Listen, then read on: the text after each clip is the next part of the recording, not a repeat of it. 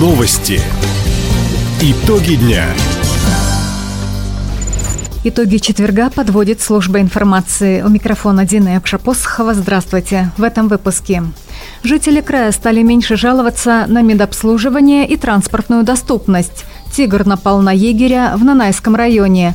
По заказу Министерства культуры России снимают фильм о Хабаровском крае. Об этом и не только, более подробно. Губернатор Михаил Дегтярев провел традиционную встречу с уполномоченным по правам человека в регионе Игорем Чесницким. Омбудсмен подвел итоги работы с обращениями жителей, а также внес несколько инициатив. По словам Игоря Чесницкого, в минувшем году одним из главных направлений стала помощь участникам специальной военной операции а также членам их семей.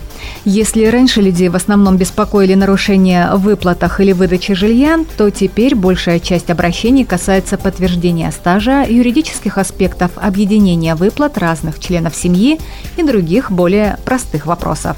Игорь Чесницкий подчеркнул, в общей массе обращений по-прежнему лидирует тема социального обеспечения. При этом стало меньше жалоб на качество медобслуживания, транспортную доступность и работу органов системы исполнения наказаний.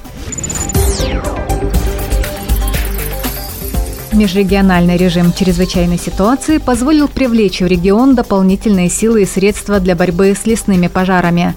Накануне с природными возгораниями боролись 244 человека при поддержке 6 единиц техники и 10 воздушных судов. Сегодня группировка увеличена до 311 человек, в их распоряжении уже 17 единиц техники и 14 самолетов и вертолетов. Сегодня в крае действует 51 лесной пожар на площади почти 78 тысяч гектаров. Большинство очагов находятся в Военномайском и Тугурочмеканском районах. Кроме того, тайга горит в Николаевском, Ульчском, имени Полина Осипенко и Солнечном районах, а также в Охотском округе. За минувшие сутки ликвидирован один лесной пожар на площади 1 гектар. Начала года на выплаты по социальным контрактам в крае направили 140 миллионов рублей. Средства позволили заключить 821 договор. В Минсоцзащиты региона отметили, в первом полугодии благодаря соцконтрактам помощь получили 2615 человек. Средний размер выплат – 179 тысяч рублей – на время поиска работы предоставляется 21 тысяча, на индивидуальную предпринимательскую деятельность – до 350 тысяч, на ведение личного подсобного хозяйства – до 200 тысяч рублей. Заключить социальный контракт могут как трудоспособные граждане, так и пенсионеры с доходом ниже прожиточного минимума. Для оформления материальной поддержки необходимо обратиться в филиал МФЦ. Информации регионального управления Роспотребнадзора на 11 июля в крае зарегистрированы два случая заболевания весенне-летним клещевым энцефалитом и два случая подозрения на это заболевание. Всего с начала эпидемического сезона по поводу присасывания клещей в больнице края обратились 5980 человек, из них 1736 – дети. По данным Хабаровского НИИ эпидемиологии и микробиологии, вирусом клещевого энцефалита инфицировано менее 2% исследованных клещей, а клещевым боррелиозом – 52%.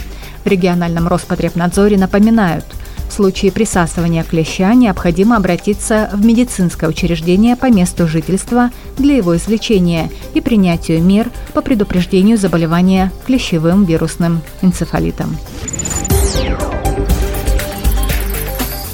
Телеграм-канал Центра «Амурский тигр» сообщил о нападении краснокнижной кошки на человека. Пострадал инспектор охотнадзора. Происшествие произошло в окрестностях села Маяк Нанайского района.